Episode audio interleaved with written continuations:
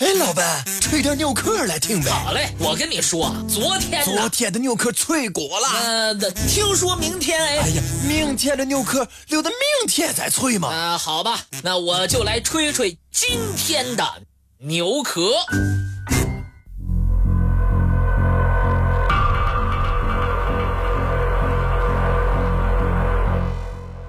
一九八六年，位于乌克兰境内的。切尔诺贝利核电站成为了历史上最严重的核灾难事发地。围绕着爆炸的反应堆设立的禁区，方圆三十公里。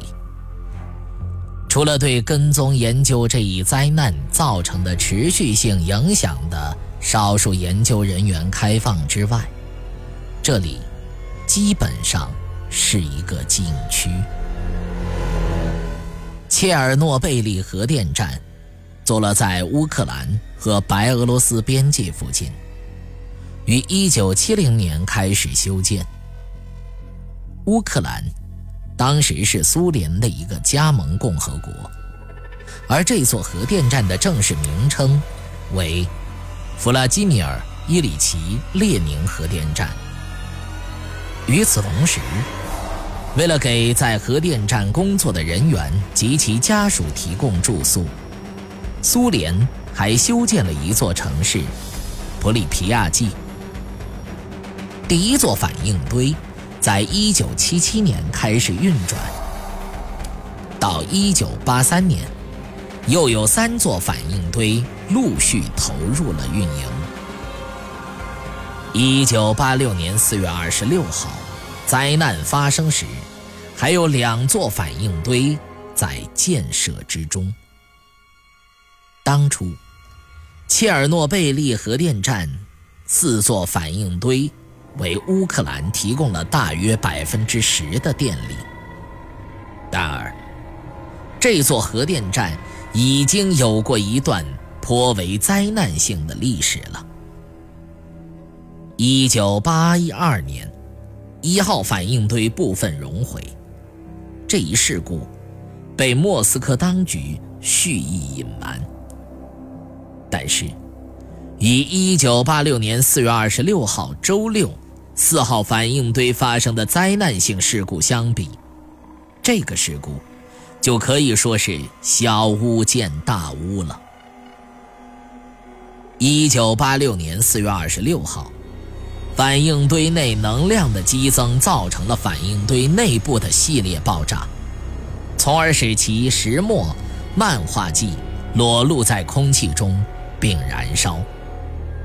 巨大的放射性烟尘冲向欧洲上空，绝大部分原子尘落在了白俄罗斯。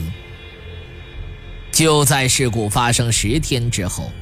核电站仍然继续释放着大量的放射性元素。据估算，欧洲大概二十万平方公里的土地都遭受了一定程度的核污染。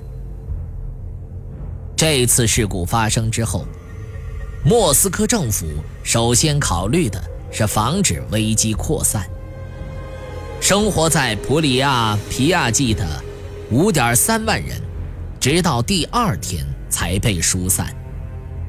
发生灾难的消息，直到星期一才被播报，而且只是当做一条电视公告播出，时长不足三十秒。切尔诺贝利事故造成的长期影响难以估计。苏联政府的统计数字中，只把三十一人死亡的人数。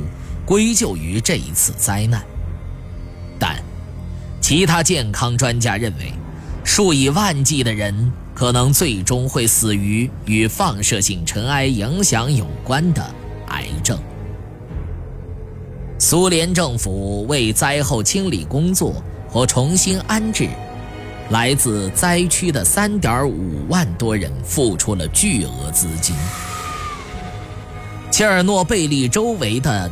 农业、林业遭到了毁灭性的破坏，损失了八十万公顷的农田和七十万公顷的林地。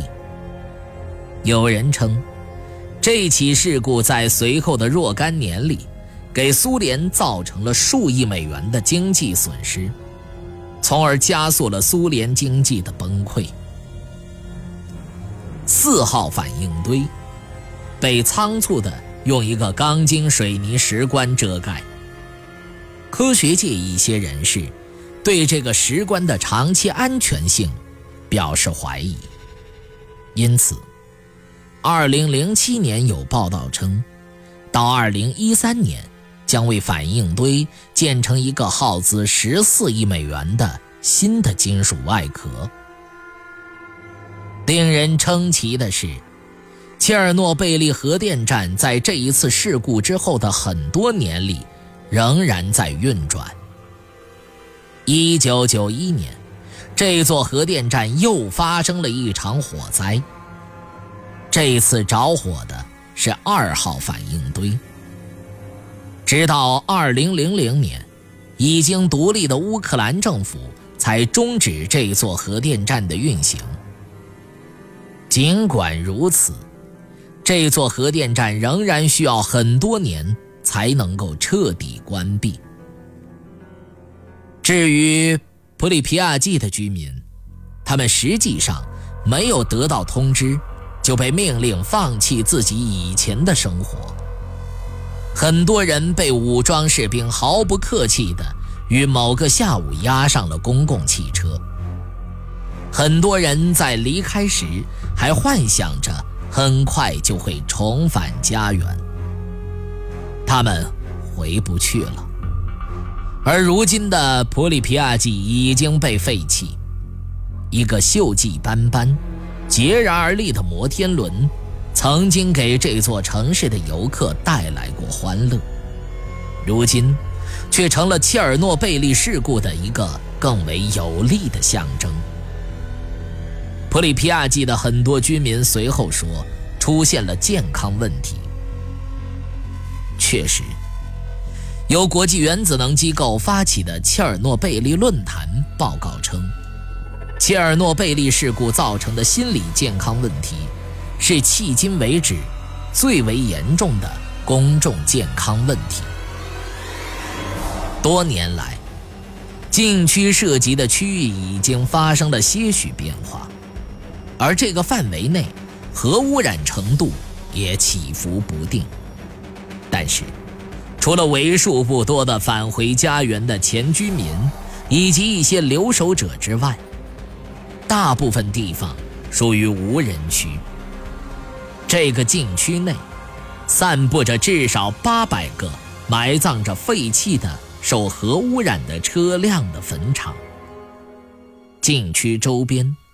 警方和军方不间断地进行巡逻，游客必须在检查站出示自己的身份证明。进入这个地区的大多数人是从事科学研究或受雇从事漫长停运工作的工作人员。